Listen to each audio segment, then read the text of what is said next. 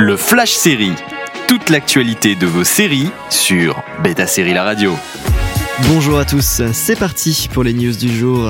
Après The Haunting of Hill House et Midnight Mass, le prochain projet horrifique de Mike Flanagan sera une adaptation de la nouvelle The Fall of the House of Usher, ou La chute de la maison Usher en français, du maître du fantastique Edgar Allan Poe. Attendez-vous à du bizarre, de la folie et du malaise globalement.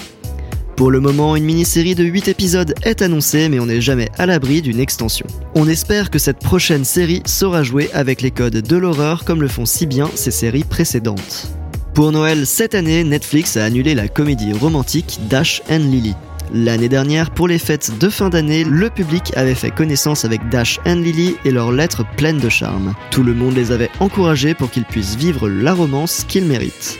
Bien entendu, le miracle de Noël tant attendu avait eu lieu et se finissait sur un baiser rempli de possibilités. On restera sur cette note positive puisqu'il n'y aura pas de suite pour ce couple d'adolescents.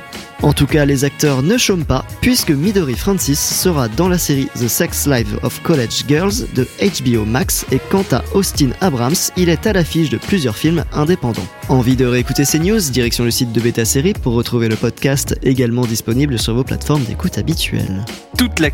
De vos séries sur Beta Série La Radio.